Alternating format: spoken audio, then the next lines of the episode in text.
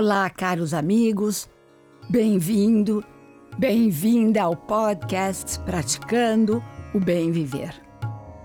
Eu sou Márcia De Luca, compartilhando semanalmente aqui episódios sobre variados temas ligados a yoga, meditação e ayurveda para inspirar você a trilhar os caminhos do bem viver.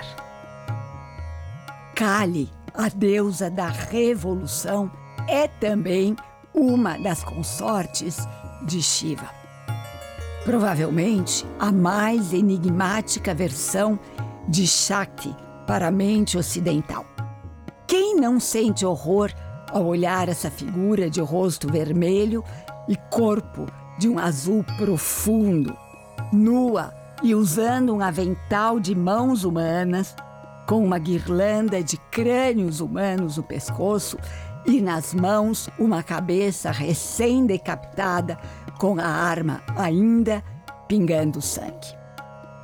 Kali é a personificação da fúria impiedosa e deixa um rastro de destruição por onde passa.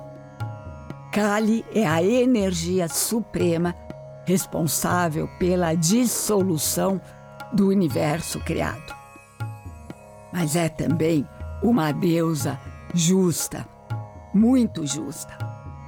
As escrituras védicas contam que quando os guerreiros vão para a luta, costumam invocar o nome de Kali para o sucesso contra os inimigos na batalha. E uma famosa lenda dá conta de um rei santo que foi sequestrado por um bando de ladrões para ser oferecido em um sacrifício de sangue em um templo da deusa. No entanto, ela surgiu furiosa de dentro de uma de suas estátuas, acompanhada de seus fantasmas e demônios, porque percebeu as enormes virtudes desse rei. Ela então matou o líder dos ladrões e todo o seu bando provando que protege aqueles que têm boas qualidades. O nome Kali vem de Kala, que significa tempo. Ela é o poder do tempo que tudo destrói. Mas Kali também destrói o tempo, assim como o espaço e a causa, arrasando absolutamente tudo.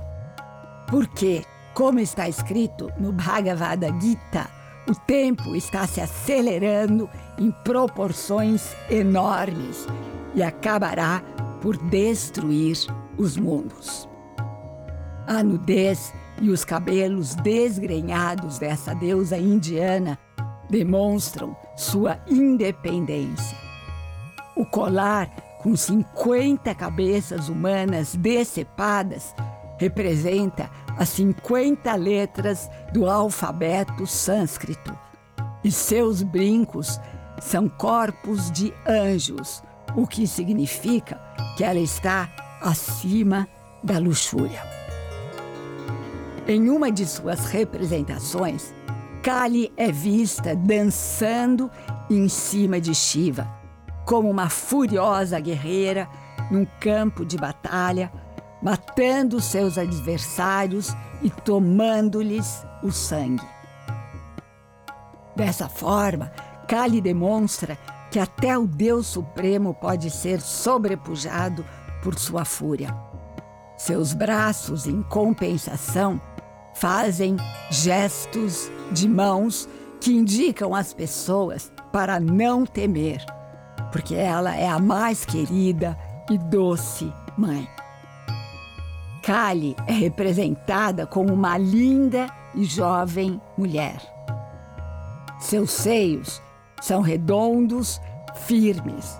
Seus cabelos caem sobre seus ombros. Seus olhos pretos são tão brilhantes que é impossível não ser atraído por ela.